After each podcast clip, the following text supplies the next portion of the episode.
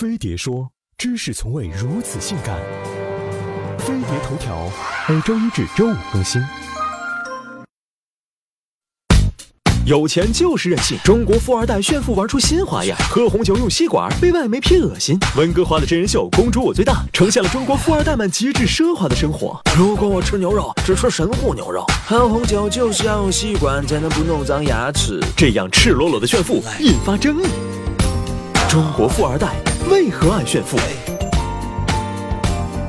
富二代一词最早出现在《鲁豫有约》中，最初指上世纪八十年代出生的继承上亿家产的富家子女，他们的父母大多在一九八零年代的改革开放浪潮中一夜暴富，而他们投对了胎，一出生就含着金钥匙，靠着继承家族产业而拥有大把的 money。如今，富二代的数量跟着中国的 GDP 一起勃起。据胡润百富的统计数据显示，截至二零一五年五月，中国大陆地区约有一百二十一万名千万富豪。七点八万名亿万富豪，而在二零一五年胡润富豪榜上，中国大陆十亿美金富豪有五百九十六位，人数赶超美帝。这些富豪的子女们当然不用苦哈哈的参加国内高考，一般都在中学就被送出国门。富二代们上学尤其偏好北美和温哥华。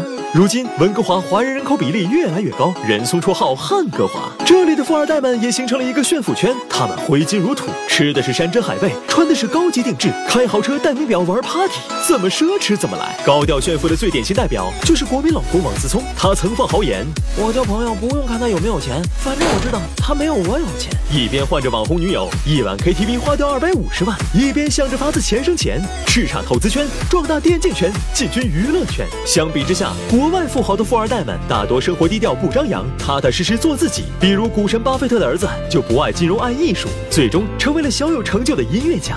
如果只能在炫富中寻找快感，这样的富二代还真是可悲啊！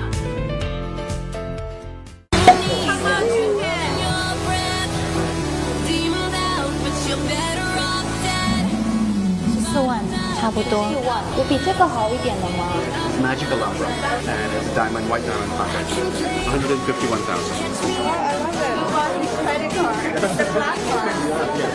Let me kiss her. 我觉得玩的开心最主要，我觉得花一点钱无所谓吧。